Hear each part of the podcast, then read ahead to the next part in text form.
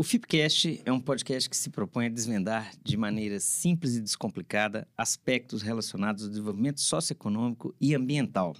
É um projeto que nasceu da iniciativa das advogadas Maiara Vieira, Luísa Milagres e de mim, Leonardo Gandara, com o apoio da Fundação Israel Pinheiro, FIP. Nosso objetivo é trazer para o debate diversos temas que estão em voga na atualidade, levando conteúdo de qualidade para profissionais do setor público, do setor privado, de fundações, associações, do terceiro setor em geral, enfim, tudo que tiver relacionado a esse assunto, a essa pauta, desenvolvimento socioambiental, desenvolvimento sustentável, ESG, planejamento urbano, cidades, cidades inteligentes, enfim, tudo que tiver essa conexão a gente trata aqui no Fipcast. Siga o nosso trabalho nas redes, no Instagram, no LinkedIn e assine o nosso canal do YouTube.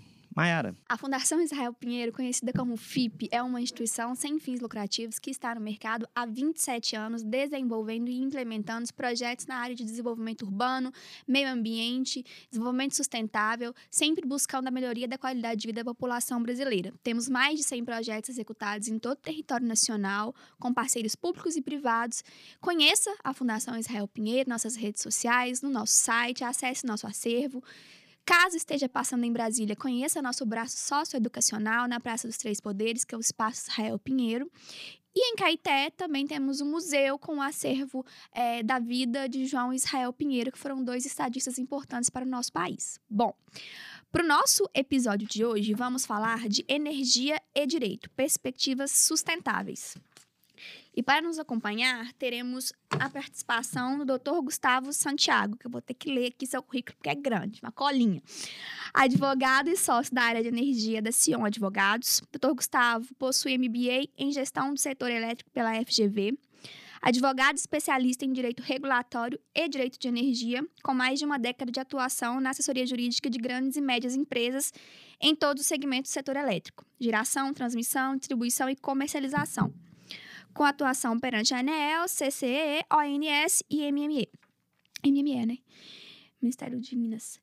É, bom, membro fundador, secretário-geral e presidente do Comitê de Geração Distribuída da Associação Brasileira de Direito da Energia e Meio Ambiente, vice-presidente da Associação Brasileira de Infraestrutura, membro da Câmara da Indústria da Energia da FIENG, gente, falei que era grande currículo, membro do Comitê de Energia da Camarb e coordenador de cursos de pós-graduação da PUC Minas. Bom, doutor Gustavo, é um prazer tê-lo aqui conosco, será de grande importância a sua participação e daremos então aqui a sequência com o meu colega Leonardo. Bem, Gustavo, muito obrigado pela participação, pela ao convite do FIPCast. E assim, vamos, esse assunto obviamente é muito amplo, né? É, e como o nosso interesse é trazer de forma descomplicada, um pouco mais leve essas questões que são muito áridas, né? Fala pra gente assim, o que, que é o direito da energia, né? O que, que basicamente ele trata, ele regula, quais os principais fundamentos, qual a conexão que ele tem com a gente? É, primeiro, eu gostaria de agradecer né, o convite de vocês, Léo, Mayara, Luísa. Estou é, muito feliz de estar aqui. É, acompanho o projeto, acompanho o trabalho. É, por aqui passaram várias pessoas que eu admiro muito, então eu realmente estou muito honrado e muito feliz de estar aqui. Eu vou tentar, eu falar de uma, igual você bem disse, né, de uma forma descontraída, mas é um tema não muito simples, eu acho, é um tema complexo pela, pelo tanto de, de relação que ele guarda com várias outras matérias, mas tentando definir o direito da energia em si, é, a forma mais simples de falar dele é pensar que é, nada mais é do que direitos e deveres do, da exploração dos recursos energéticos. Eu vejo dessa forma. Se a gente for trazer para um, um, um, conceito mais moderno, a gente pode falar que é ainda um, uma exploração de recursos energéticos de forma sustentável e eficiente. Que esse é o conceito é, atual né, do direito da energia. E, e, dentro desse conceito, a gente já traz aí os primeiros fundamentos, os primeiros princípios, aqueles princípios do direito da energia. Que a gente pode falar da segurança energética, da qualidade de energia, eficientização, é, é, não retrocesso de tecnologias, que hoje é muito importante, que a gente, dentro da transição energética, é um princípio fundamental, e várias outras questões. o que eu vejo, principalmente, é, do direito da energia em si, é um direito que ele não é, é hoje estudado, por exemplo, nas, nas, graduações. Então, é uma dificuldade que a gente, que a gente encontra, inclusive no mercado, né, para estudar, para aplicar. Algumas pessoas entendem que ele estaria dentro ali do, do, do administrativo, do regulatório, é. e... mas existem linhas que já falam que é um direito autônomo, uhum. que ele não, não guarda relação dentro de um, de um, dentro de um, de um estudo específico, mas sim, ele, ele é autônomo. Mas a, a complexidade dele, ele, para mim, eu vejo que é, é, é, a gama de relações que ele tem. Então, ele sempre vai estar atrelado a alguma coisa. Então, ele está atrelado, de modo geral, à infraestrutura. Mas, ao mesmo tempo, ele está atrelado ao direito tributário, ao direito ambiental, ao direito minerário, ao qualquer área. Desde uma relação de consumo simples até uma relação de consumo hipercomplexa. Então, nem sempre é fácil definir a natureza de um, de um, de um, de um direito da energia. Mas eu vejo que o principal dele, o foco, é de fato a gente entender como a gente faz essa exploração desses, dos nossos recursos energéticos. É isso que a gente precisa estudar. Gustavo, você pode discorrer para a gente um pouco a diferença das energias renováveis e não renováveis que existem hoje no mundo, né? Sim. É... De forma, também tentar de forma bem objetiva, né? As renováveis são basicamente aquelas energias que a gente pode utilizá-las novamente para produzir uma outra unidade de energia. É, trazendo para um, para um exemplo simples, né? A gente vamos pensar na, nas nossas fontes. É, e até antes disso, antes da gente falar das renováveis ou não, a gente tem que. Eu vejo que a gente tem uma certa dificuldade, às vezes, de entender a diferença da renovável para a energia limpa. É, são energias diferentes, né? A renovável é aquela que você. A gente tem energia renovável e limpa, mas nem toda energia limpa é renovável.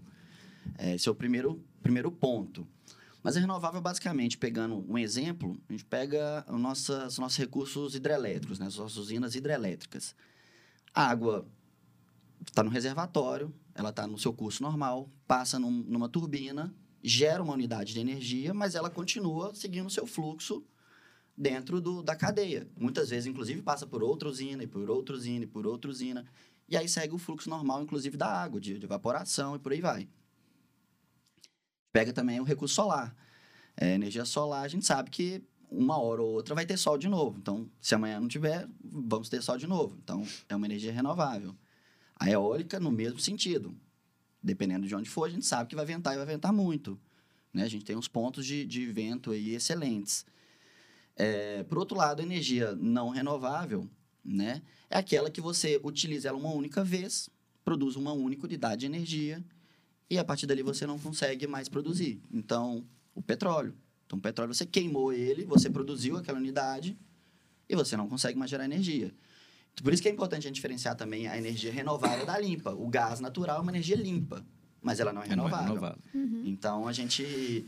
Isso eu vejo que é uma Falo não é uma confusão, mas muitas vezes a gente fala ah, energia renovável e tudo mais, mas muitos países, eu acho que a gente vai falar mais à frente sobre transição energética, estão falando, ah, estamos passando uma, uma transição energética. É, nem sempre é renovável. Grande parte deles na Europa, por exemplo, é energia limpa, ela não é renovável. Então, é uma diferenciação que a gente que é importante ter. E eu entendo que é dessa forma que a é. grande diferenciação é essa. Tem até uma questão interessante, Gustavo, antes de passar para. Por exemplo, tem uma discussão grande na Europa sobre energia nuclear, né? Porque, em função de inúmeras escolhas, alguns países, algumas jurisdições, vamos chamar assim, né? Alguns países fizeram escolhas para investir muito em energia nuclear, né? E existe toda uma discussão sobre energia nuclear por causa da segurança, da gravidade dos, dos desastres que aconteceram em Chernobyl, Fukushima, né? E para o momento que a gente está vivendo é, é desastroso, né? É, e assim, a transição energética, o pessoal tá falando, né? Pô, esses países fizeram escolha pela energia nuclear, largaram na frente, porque eles não precisam de carvão, né? Eles... O que, que você acha disso, assim? É, tem os dos dois lados. Primeiro, é, é, uma energia limpa, né? Não é no mesmo sentido, ela não é renovável, Isso. mas ela é uma energia limpa. Mas tem, por outro lado, as questões, de, igual você falou, dos grandes desastres, do risco que a energia nuclear pode trazer. Apesar que são casos completamente à parte, né? Não é o normal, mas tem um, um, uma mobilização também mundial para você acabar com as usinas é, nucleares. Em alguns pontos do mundo ela é muito fomentada, em outros pontos nem tanto. É, vou dar um exemplo aqui: é, Alemanha. A Alemanha iniciou uma transição energética tentativa, acelerando a transição energética, desligaram muitas nucleares Sim. por pressão é, popular mesmo, mesmo sendo uma energia renovável, e começaram a exportar o gás natural da, da Rússia. E a gente está num momento de tensão, né? Hoje eles estão completamente dependentes de um gás natural de um país em guerra, que não podem fornecer, e as nucleares estão desligadas. Então, são, não é tão simples, né? Eu vejo que a partir do momento que, que a gente tem essas fontes, a gente não pode abrir mão de fontes por, por premissas que muitas vezes não técnicas e sociais, que eu acho que fazem. É, a gente precisa ter isso em, em, em, mente também, mas não só por isso, não só por pressão popular, não só por pressão é, da sociedade, porque é fundamental. Porque a partir do momento, as pessoas também hoje em dia pressionam por uma energia limpa, por uma energia que não, não traga riscos e tudo mais, mas antes disso ninguém quer ficar sem luz, ninguém uhum. quer ficar sem energia. E eu digo desde o residencial até o, a indústria, né? Não, é, hoje é inconcebível você ficar sem energia, não faz. Exato não faz sentido. Então, acho que é o único cuidado que a gente tem para qualquer tipo de desmobilização, qualquer tipo de movimento nesse sentido, é a gente tirar uma fonte, mas depois ficar sem. A gente não tem, tem um substituto. Não tem um substituto, a gente precisa ter é. um equilíbrio, né? E aí, emendando agora, Gustavo, qual que, assim, fala pra gente um pouco, né? Explica pra gente um pouco é, sobre marco regulatório, mas quando a gente fala de energia renovável. Ou, ou melhor, né? A gente talvez você possa, assim, existe um marco regulatório e, em especial, a gente pode falar que existe um marco regulatório para as renováveis no Brasil? Eu, do meu ponto de vista, não existe um marco regulatório em si. Existem é, atos isolados que incentivaram é, fontes renováveis. É, isso vem desde. O, eu, eu, vejo primeiro que o, o, setor elétrico em si brasileiro é muito. está em fase de amadurecimento, é um setor novo. As primeiras alterações aí, é, sem tentar tentando evitar entrar numa parte técnica, né? Mas o, as primeiras alterações do setor elétrico começaram em 95, ali com a mudança da, da Constituição Federal, autorizando a iniciativa privada a, a investir no setor elétrico. E só ali, pensa, só ali foi criada a figura do consumidor livre, aquele consumidor né, que tem a opção de ter a liberdade de contratar. Só ali foi concebida o conceito de, de autoprodutor, de produtor independente, em 95. Assim, pensando em um, em um setor de infraestrutura, é muito recente né? É, mais à frente ali, em, falando um pouco ainda do amadurecimento do setor, para a gente chegar no... para demonstrar que a gente não tem um marco regulatório em si, é, 96, 98, a gente criou a Agência Nacional. Então, é, a agência, o modelo atual, a base que a gente tem hoje, a agência, a nossa agência que fiscaliza, a ANEL, com o NS, o órgão, o Operador Nacional do Sistema, que faz todo o despacho do sistema. É... Enfim, essas diferenciações aconteceram em 98.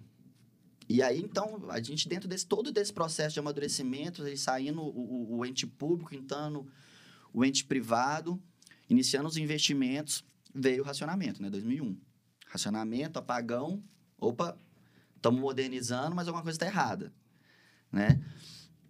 E e aí, logo depois do racionamento, que aí eu vejo que se a gente for parar para pensar e falar, olha, a gente tem algum marco regulatório, eu vejo que talvez tenha sido um maior incentivo, é, talvez não regulatório, mas um maior incentivo que a gente tem para as fontes renováveis foi ali nesse momento com, com a instituição do PROINFA, né, que é o programa de incentivos de fontes alternativas. É, e também com a, com a, na época, criada o encargo ACDE, né, contra o desenvolvimento energético, Justamente porque a gente passou por um momento de apagão, né? De racionamento e aquele que, que aquele que a gente disse agora. É, a energia, uma energia mais cara é aquela que a gente não tem. Começa por aí. A energia cara é aquela energia que a gente não tem. Então, não ter energia é mais caro do que ter uma energia, até uma energia suja. É, Para a sociedade, ela é mais cara. É, não é o melhor dos mundos, não, mas é mais cara. Então, a gente... O primeiro grande incentivo foi logo depois desse susto. Então, apagão, Proinfa, CDE, vamos incentivar a fonte renovável, vamos incentivar as pequenas centrais hidrelétricas, vamos criar a CDE aqui para de certa forma, dar uma segurança energética, uma segurança é, de, de questão de geração de energia mesmo. E ali, para mim, foi o primeiro marco, né? Já uma modernização do, do setor. Eu vejo que hoje em dia, a mais, mais recente, né? Depois da consulta pública 33 de 2017, se não me engano, a gente está passando por uma mudança legislativa. Veio o PLS 232 do Senado, 414 do, do, da Câmara dos Deputados, que é o que a gente está discutindo hoje, está para ser aprovado a qualquer momento. Aí sim, nesse projeto, a gente já tem uma, uma discussão grande de modernização e já pensando em, em um incentivo maior às fontes renováveis. E a, uma questão que o Brasil por si só, ele tem características de, de fontes renováveis, né? Pela, pelas características do país, geográficas. Então, acaba que a gente cresceu, a gente é muito dependente de fontes hídricas, né? Dos, a gente cresceu dentro do, da renovável, mas não vejo um marco regulatório. Antes de ter essa discussão, inclusive, né? Antes de ter. Circunstancialmente, né? Sim. Pelo, pelas características mesmo geográficas, né?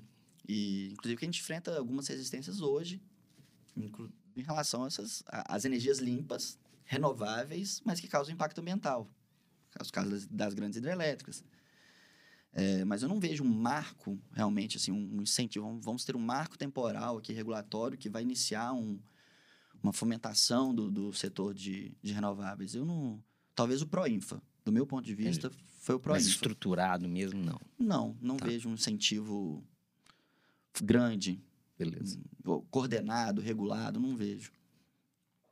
Bom, o Constituinte de 88, ele se preocupou bastante em trazer essa defesa do meio ambiente para nossa Constituição. A gente até teve um constituinte na nossa mesa para falar disso um pouco, né? Que Tivemos. foi o Fábio. Fábio Feldman. E então ele se preocupou bastante essa proteção ao meio ambiente e refletindo um pouco, né, dessa é, necessidade da própria população, a sociedade ela tem se colocado mais é, preocupada com isso. E quando a gente fala dessa harmonia dos direitos é, naturais, os recursos e a energia, né, o desenvolvimento do país, é, e aí você diferenciou para a gente, né? Energia limpa e energia renovável aqui.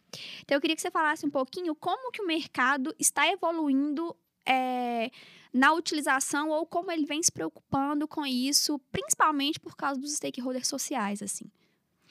É, e a gente tem duas questões, né? É, quando a gente fala da, da questão da harmonização entre o meio ambiente, a sustentabilidade e energias renováveis, a gente tem um conflito justamente pela questão da infraestrutura. É, um, um, empreendimento, mesmo que seja de energia renovável, ele causa grande impacto ambiental. É, mitigado, sim, mas ele causa um impacto ambiental. Então, a gente, de certa forma, a gente precisa encontrar um equilíbrio. Porque a gente quer energia limpa, a gente quer energia renovável, queremos. Mas a gente, a gente precisa construir os empreendimentos. A gente precisa construir as linhas de transmissão, a gente precisa construir as hidrelétricas, os parques solares, eólicos, todos eles causam impacto. Todos eles vão causar impacto. Então, o que, que a gente quer? Isso eu acho que a gente precisa um conceito primeiro é, macro, né? O que, que, que, que a gente busca? Qual o equilíbrio que a gente quer? Porque eu vejo, tá? É, eu, hoje, o nosso país, ele é, a segurança energética do nosso país hoje vem das, das grandes hidrelétricas. Ele é que faz a, a da tranquilidade, independente das fontes, aí, as intermitentes, a solar, a eólica, quem garante a segurança, a tranquilidade são as hidrelétricas, que você despacha, você aciona, desliga e liga na hora que você quer, né? Só que hoje, você pensar, construir uma Itaipu hoje, uma Belo Monte, é, é inviável. Não, se, não, não consegue mais. Porque se pensa num reservatório, pensa o que, que a gente vai ter que alagar, enfim, é, é, é não, não se consegue mais pensar ou tem uma resistência muito grande, inclusive os, os, os, investidores, porque o investidor também tem medo, ele tem receio. Fala, olha, como que eu vou investir num empreendimento desse é, se eu sei que eu vou enfrentar um, uma pressão popular, uma pressão também Ministério Público, é, é, enfim, de modo geral, muitas vezes, como eu disse lá atrás, uma pressão popular que não condiz com a realidade técnica do, do, da situação. E, mas as pessoas têm receio. E, ao mesmo tempo, é uma energia ultramente limpa, né? É uma energia segura, limpa, é a melhor, a melhor dos mundos, seria, né? E dentro da tecnologia que a gente tem hoje. obviamente, que ainda tem uma dificuldade em relação às intermitências das fontes, que é aquela a intermitência, para a gente, uma forma bem simples, é de manhã tem sol, de noite não tem sol. Então eu gero só de manhã. Então, e aqui, cadê minha energia da, que eu consumo à noite, né? Como que, que fica? Isso daí precisa ser é, modelado aí dentro do, do sistema. Mas, de modo geral, eu vejo que o mercado tem dedicado, tem gastado tempo, tem gastado dinheiro é, nessas fontes, tem gastado, de fato, uma, tem uma preocupação com essa com a situação, né? De, de, e agora a gente falou, não é uma coisa que ela vem essa premissa constitucional, mas é, é algo mais, eu vejo, é mais popular, é mais social, é mais uma mudança de, de pensamento da sociedade de modo geral do que propriamente por incentivos governamentais. Uhum. É uma mudança de, de, pensamento mesmo. A, gente pensa, a, a, tentando dar um exemplo, é, Hoje você entra num, numa padaria pequenininha, você entra em qualquer lugar, lá está escrito, a gente consome energia renovável, uma plaquinha, várias. Sinceramente, 90% de quem está ali não está preocupado com isso. Não está. Mas se ele está preocupado com que as pessoas, os consumidores, eles estão preocupados. Uhum. Então, se as pessoas estão preocupadas, ele vai colocar. Para mim, o pequeno e o grande, muitas vezes vão ver isso da mesma forma. Óbvio, com, com impactos diferentes. É... Mas, querendo ou não, o incentivo está aí, está acontecendo. É, deixa eu aproveitar, então, que a Mayara, a Mayara vinculou a questão com a Constituição, né? Então, um aspecto, é, digamos, é, mais, vou chamar assim, normativo, né? Vamos dizer assim, constitucional. E aí, trazendo agora para o aspecto mais de mercado, mais econômico, institucional, vamos chamar assim, né? É, a maior parte da, da energia mundial, como a gente estava, você explicou super bem na né, questão da hidrelé, das hidrelétricas, historicamente o Brasil sempre investiu, né, em hidrelétricas. É, mas o resto do mundo não é na mesma linha, né? A gente tem problemas sérios de, de fontes de energia, digamos, é, não renováveis, né, nos outros países. É, é o grande, a grande discussão que tem. É, como, como é que a gente enxerga isso assim? Né? Aí eu, de novo, trazendo agora para o mercado, para a visão mais institucional. Os grandes consumidores de energia, como é que eles, como é que é a sua visão? Eles estão preocupados em adotar, você citou o caso da padaria, mas assim, os grandes consumidores, aqueles assim, olha, o cara que realmente tem escala, né? A sua visão no dia a dia, que você está na, na, militando e no direito da energia todo dia, Gustavo, como é que é? Assim, a sua visão, é, os grandes consumidores de energia, como é que eles estão enxergando essa necessidade de implementar ou de comprar ou de, sei lá, energias sustentáveis, limpas, enfim? É, no, falando de mercado, né? É, é, uma preocupação. Ponto. É um, é o, o, o, os grandes consumidores estão muito preocupados com essa situação e, estão buscando soluções para isso. É, então a gente tem desde aquele o grande consumidor que quer, porque ele tem uma, uma ideia do, do que ele de SG, de, do que, que ele pretende desenvolver como, como cultura. Então ele busca de fato aquela energia limpa, uma energia certificada. É, e tem aquele outro que está mostrando para o mercado. Primeiro a gente tem duas situações, mas de modo geral o mercado todo está se movimentando.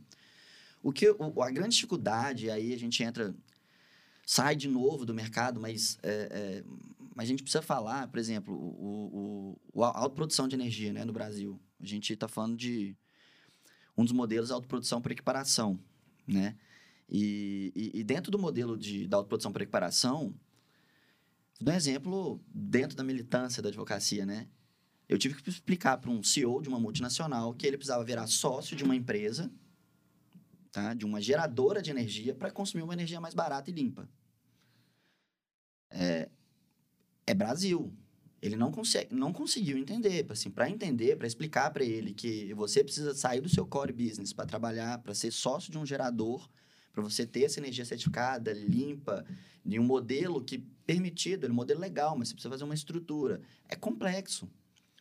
Então, assim, eu vejo que muitas vezes, principalmente aquele, a, a, a indústria estrangeira que está no Brasil, tem dificuldade em alguns modelos, estão na autoprodução, na própria produção independente, algum, algum, algumas modalidades e estruturas, eles têm dificuldade de entender por que, que eles precisam de todo aquele movimento para ter uma energia limpa, certificada, renovável e mais barata.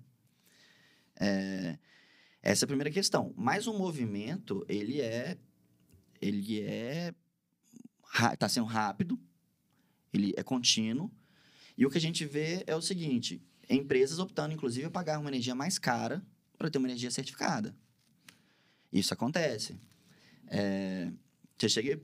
Você, naquele momento que, de análise de proposta, tem a energia mais barata, limpa também, mas não, nem sempre certificada. Eles optam pela energia certificada para... É igual que gente falou, não basta só consumir, eu tenho que demonstrar que eu consumo essa energia. Eu quero um selo dela. E, e é uma demanda recorrente do mercado. O mercado tem buscado isso, o mercado quer isso. E é igual disso, não só uma questão. É uma questão cultural, de mudança. É uma questão de, de fato, uma preocupação social dos, daqueles líderes, daquelas pessoas que estão à frente. E deixou de ser uma questão meramente econômica, porque economicamente muitas vezes não é tão vantajoso. Né? Claro que existem estruturas que você consegue montar para que isso fique extremamente vantajoso, mas nem sempre é assim. E muitas vezes é que os consumidores optam pela energia mais cara, mais limpa e certificada. É um movimento do mercado, sim. Eu entendo que sim, Léo. Beleza. Bom, você já falou para a gente aqui bastante sobre a questão energética do Brasil, então vou pular essa, vou passar para a próxima. É, por questões geográficas, né? Você já também já trouxe, a gente tem essa abundância de energia solar. E a gente está acompanhando no dia a dia o senso comum, né? Obviamente acompanha no dia a dia as fazendas se implementando. Aqui em Minas, norte de Minas está com um investimento grande em relação a isso. É... E aí fala pra gente um pouquinho a sua opinião específica sobre a energia solar e como que o mercado financeiro vem enxergando, né? Essa, essa energia em especial. A energia solar é um. Pensando não só no mercado financeiro, mas na questão social também.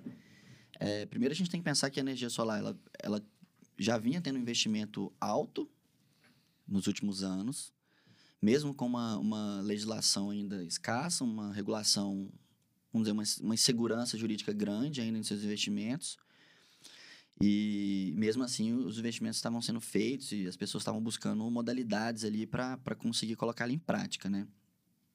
Agora, recentemente, a gente teve aprovada o marco, marco da geração distribuída, 14.300, e eu acredito que vai aumentar ainda mais o, o crescimento, o investimento nessas fontes. Agora, fora isso, pensando na questão social também, a gente tem que pensar o seguinte: a, usualmente, normalmente, onde se tem boas fontes de geração solar, as melhores, os melhores locais, são locais muito quentes. Então, por, por essência, esses locais quentes, a economia muitas vezes não funciona tão bem. Pela, pela, pela questão geográfica. Então, assim, a gente pega norte de Minas, tem lugar lá que é tão quente que é mais difícil, de fato. E culturalmente acontece dessa forma. Então, além de ser muito benéfica em algumas regiões, ela traz um desenvolvimento econômico para a região, ela traz um, um uma melhora na qualidade de vida dessas pessoas, não só para quem consome essa energia, mas aquelas pessoas também que estão ao redor. É... Então, assim, é um movimento contínuo que talvez a gente precisa pensar mais num, num em como ela está sendo feita, né? É, e aí a gente passa muito dentro da regulação, que hoje a gente tem grandes parques solares, né? Mas que fogem principalmente da essência da, do que a gente quer de energia solar, eu vejo, tá? Porque a ideia dos, da energia solar e o que a gente está falando de geração distribuída, de cidades inteligentes, do, de, de uma sustentabilidade, não é o modelo que está hoje. Porque o modelo que está hoje ela continua centralizada. É uma, é uma energia longe, uma energia distante, que ela tem que passar por aquele todo fio para chegar na sua casa, né? Então, a ideia da solar ela é ótima, mas pensando mais à frente, pensando em futuro, é cada um ter a sua. Cada um gerar a sua é, própria energia. Deixa eu até. Desculpa te interromper, é só porque eu vou emendar. Com, essa era uma dúvida que a gente estava que a gente queria trazer. Exatamente. Você trouxe. Porque hoje você coloca lá no sistema. No sistema. É, nacional, né? O cara tá lá no. Se é no norte de Minas, se é no. Lá no. Sei que tem alguns parques lá no. No Planalto da Bahia também, né? No Ceará, algum lugar assim. É, e existe um, uma tendência a estimular que as pessoas tenham na sua própria casa. Até para como é que fala? É, gerar mais eficiência em telhados, né? Em, não tem uma discussão Sim, dessa? sim, Existe sim. essa discussão. Como é que se conecta? Só para aproveitar que você está falando seu gancho assim. Como é que, assim, é, como é que a gente, como é que você percebe esse movimento assim? Ou melhor, existe esse movimento da gente ter uma utilização doméstica? Porque a gente está falando aqui, a gente está falando de grandes consumidores, a gente citou aqui e tal. Mas e a nossa vida normal, né? O dia a dia? É, é justamente isso. A gente está passando. É muito recente, agora eu disse, a, a norma é desse ano, 14300, né? E ela, ela justamente diferencia é, o consumo remoto, né? Então você tem um- um compartilhamento né, de uma geração solar. Sua energia está longe daquele consumidor que você consome na sua casa ali. Por quê? O que faz sentido pensando em, em- em infraestrutura é você ter um consumo próximo à, à sua residência. Isso faz mais sentido, que você, teoricamente, a energia não precisaria correr, né? Percorrer ali toda a distribuição, toda a transmissão para chegar na sua casa. É, E, obviamente, tá, isso é uma discussão, sem entrar na parte técnica, porque a energia a gente não sabe. Se É. eu ligar, ela não, não vem exatamente da Não, minha, não tem ela um, tá na rede. tem um carimbo, né? Essa É. aqui veio de tal lugar, essa aqui veio do... Mas, teoricamente, tecnicamente, ela estando mais próxima, facilitaria, né? Pela, até para essa distribuição. Mas, ao mesmo tempo, é um problema que aí os engenheiros vão precisar resolver. Porque é um problema técnico hoje, por, da forma que está sendo. É, é, um- é uma mudança. É algo que, não, a gente não era usual. E são fontes, como eu disse, intermitentes. Então, são fontes que geram, tem hora, tem hora que não gera. A gente entra numa outra discussão essas fontes, talvez a gente tenha que passar por uma, uma mudança de mercado mesmo, uma mudança estrutural. É, qual o papel da distribuidora? A gente vai ter que começar a discutir isso, porque a partir do momento é, que todo mundo gerar sua energia, a distribuidora hoje, a maior fonte da distribuidora é através da tarifa da energia. Né? Em si, o fio, ele não é rentável. Mas se ela não, se ela não for rentável para a distribuidora, sendo um monopólio natural, quem que vai, quem que vai manter essa estrutura, né? É, que teoricamente seria é a distribuidora. Então a gente é o chamado aspiral da morte aí. Você você tira um, um- o- a receita da distribuidora da energia e ao mesmo tempo você quer usar a, a rede dela e, e aí não está na sua casa, ela está lá, num, tá longe da sua casa, está distante a sua energia, mas você está usando toda uma infraestrutura. Então são E discussões. tem custos, né? Isso. Tem custo, tem custo. E mas assim, é uma discussão que Tô- tô caindo aqui. É uma discussão que de fato ela ela é, é complexa, mas eu vejo que a gente está assim num período muito inicial, muito inicial.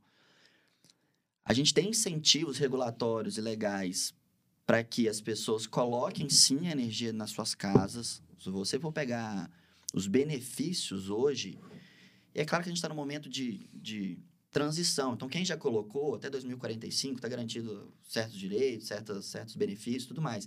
Mas a partir daí, é, já não começa a compensar tanto você ter um, um consumo em grandes plantas. Então, vai valer a pena eu ter a minha. Aí eu vou ser beneficiado, incentivado a fazer isso, né? Agora, por enquanto, nessa fase de transição, acho que a gente está mais passando por um, um incentivo da fonte, um incentivo do modelo, e não da geração in situ, né? da geração no local. É, acho que a gente está dentro de um processo de amadurecimento. A gente está passando por isso ainda. Mas, a, a- nos melhores dos... Pegando o melhor dos mundos aí, né? É aquela questão, que falta muita gente amadurecer, mas é cada um ter sua energia, sua bateria, e você abastece seu carro, abastece sua casa, e a tendência é essa, né? Mas pensando Um longo prazo. long, longuíssimo prazo, né? É uma transição demorada, é, mas que a gente, aos poucos, a gente está caminhando. E no Brasil, eu vejo que a gente tem caminhado bem, sabe?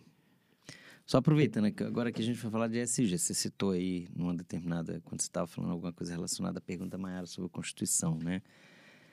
É, a gente sabe que hoje, o engraçado que ontem eu estava até lendo uma matéria sobre uma mudança lá num, num caso norte-americano, né, sobre, sobre ESG.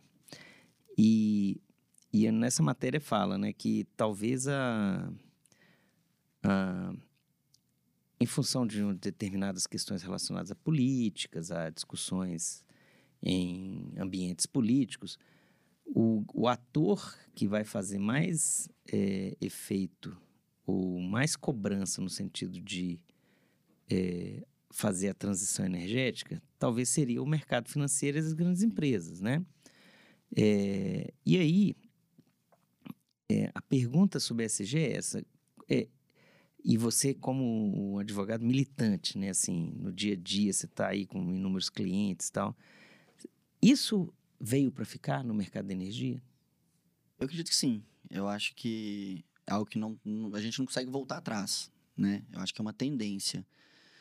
Mas também, de novo, eu, eu, eu vejo em alguns momentos a gente tem um conflito entre o, as próprias siglas, né? Então, é, entre o ambiental e o social, entre governança e, e enfim. Eu acho que a, a, gente precisa também, novamente, encontrar esse equilíbrio. É, um, você falando disso e dentro desse incentivo, vou te dar o um exemplo de novo aqui da autoprodução de energia. É, foi levantado uma época aí para a Associação dos, das Distribuidoras e, e, e, alguns movimentos de que o autoprodutor de energia ele estava passando, de certa forma, cumprindo métricas de SG na parte ambiental, a partir do momento que ele estava comprando uma energia limpa, renovável, certificada, mas ela é incentivada, né? Então, ela tem um certo benefício de encargos. Ela tem certos benefícios, que inclusive fazem dela ser eh, a razão em si econômica é essa, né? Fora a razão ambiental, mas a econômica é essa. E aí a discussão foi justamente essa. Olha, você está atingindo as métricas ambientais, mas e a social? Porque a partir do momento que você deixa de pagar o encargo, alguém está pagando essa conta. Dentro da, da difusão dessas tarifas, quem que está pagando essa conta? É o consumidor pequeno, residencial. Às vezes o de baixa renda. Então, a gente está atingindo muitas vezes uma métrica ambiental, mas a gente tem uma questão social.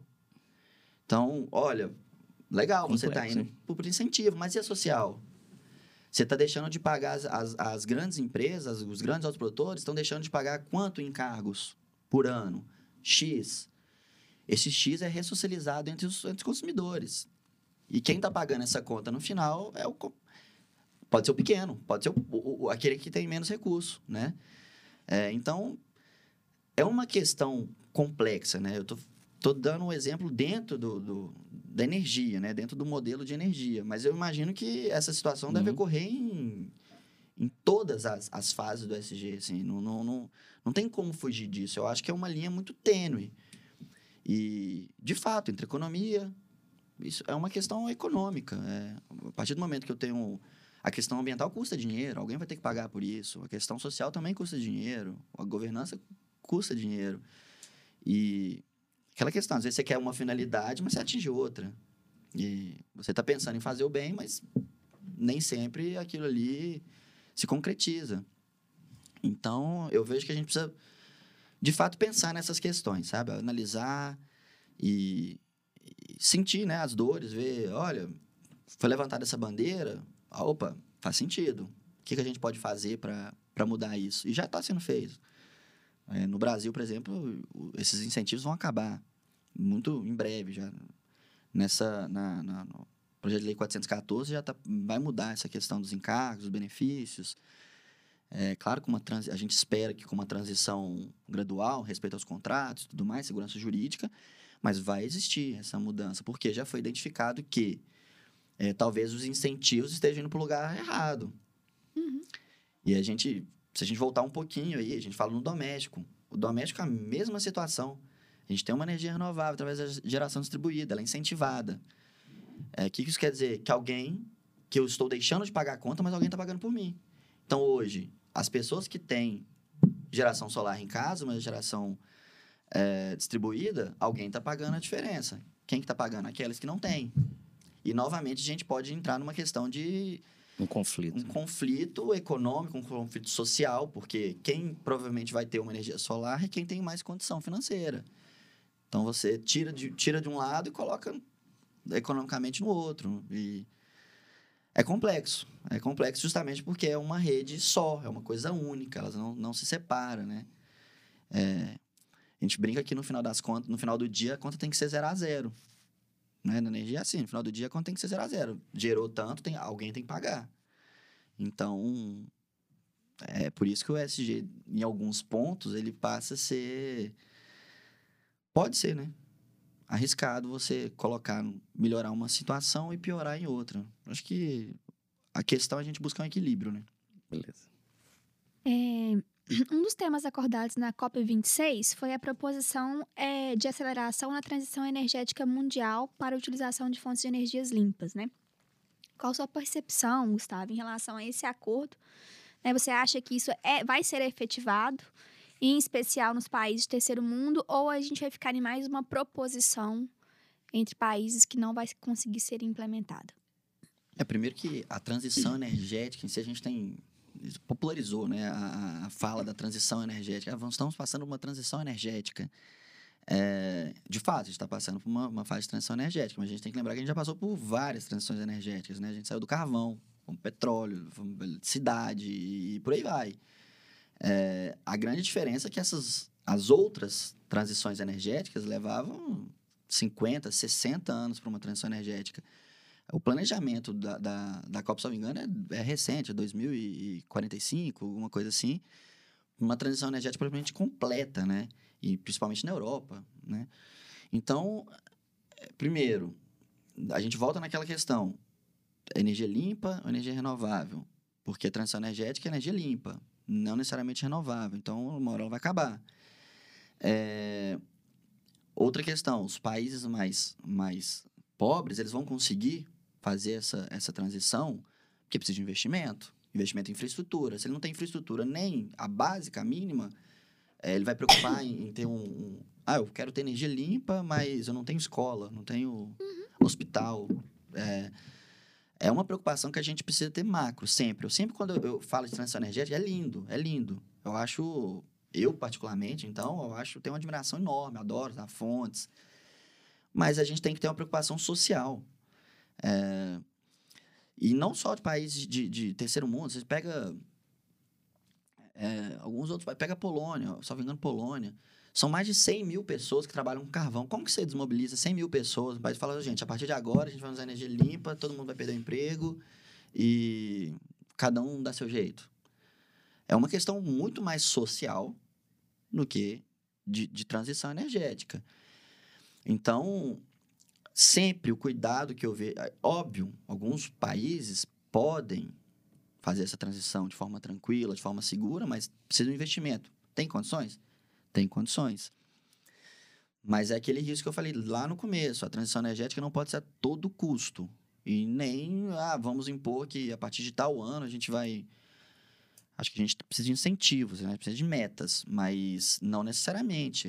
80% da matriz energética mundial ainda é, é não renovável, né? O Brasil, se a gente for pegar, quase 50% é renovável. Então, a gente está bem acima. A gente tem tudo para, inclusive, ser uma potência é, energética renovável, tá? mundial. Mas nem todos os países, inclusive por questões geográficas, conseguem. Se a gente for pegar, a gente tem o tamanho de um continente.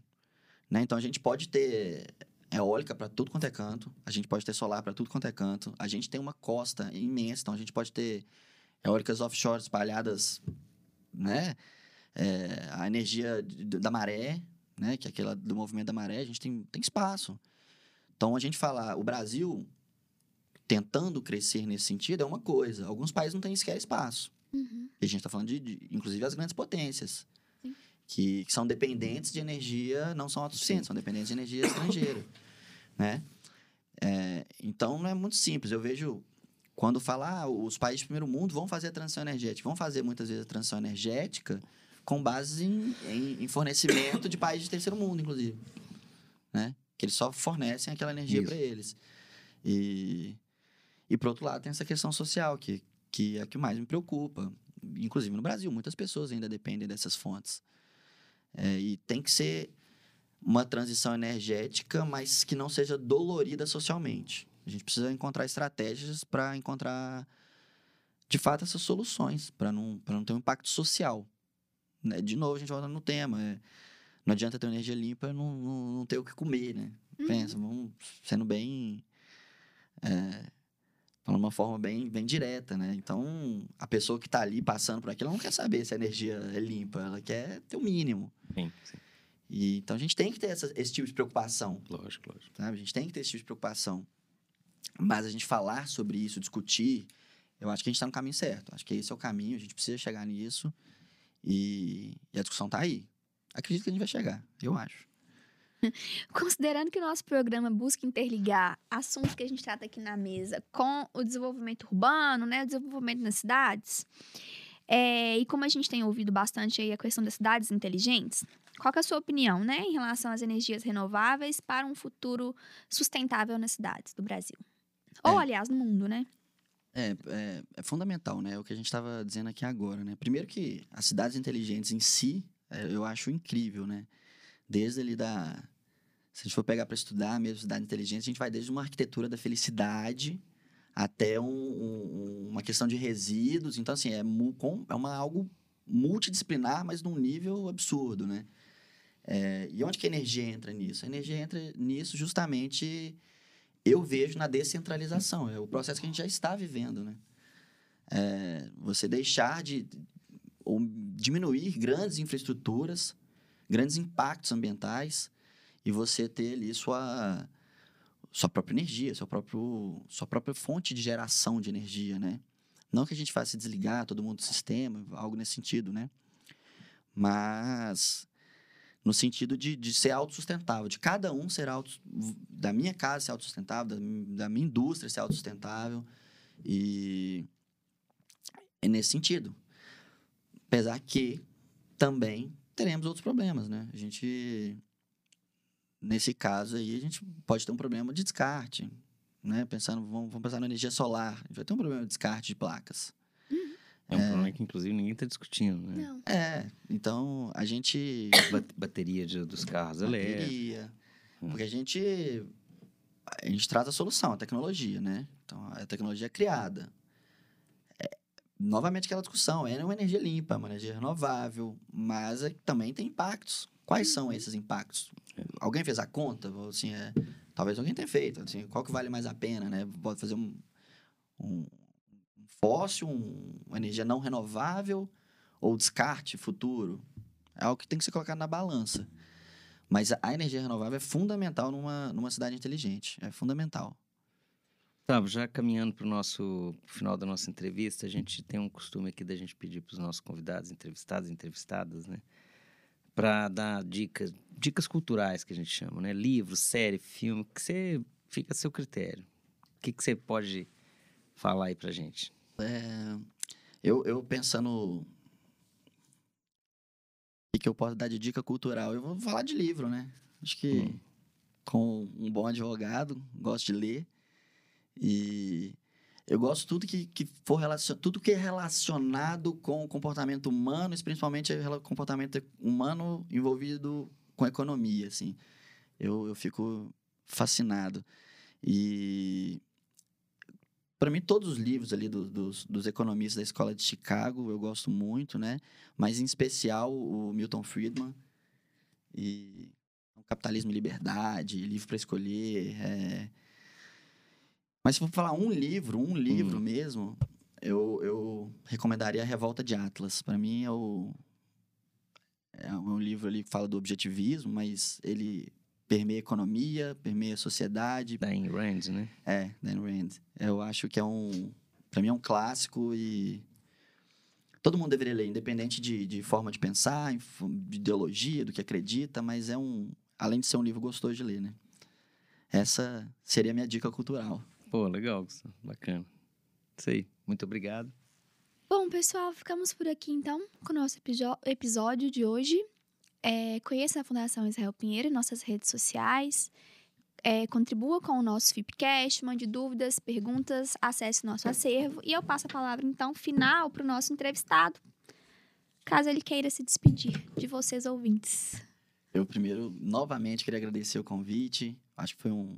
Dentro do possível, eu tentei não, não ser muito técnico, né? E eu agradeço, agradeço mesmo. Obrigado. Obrigado pelo convite. Valeu, Gustavo.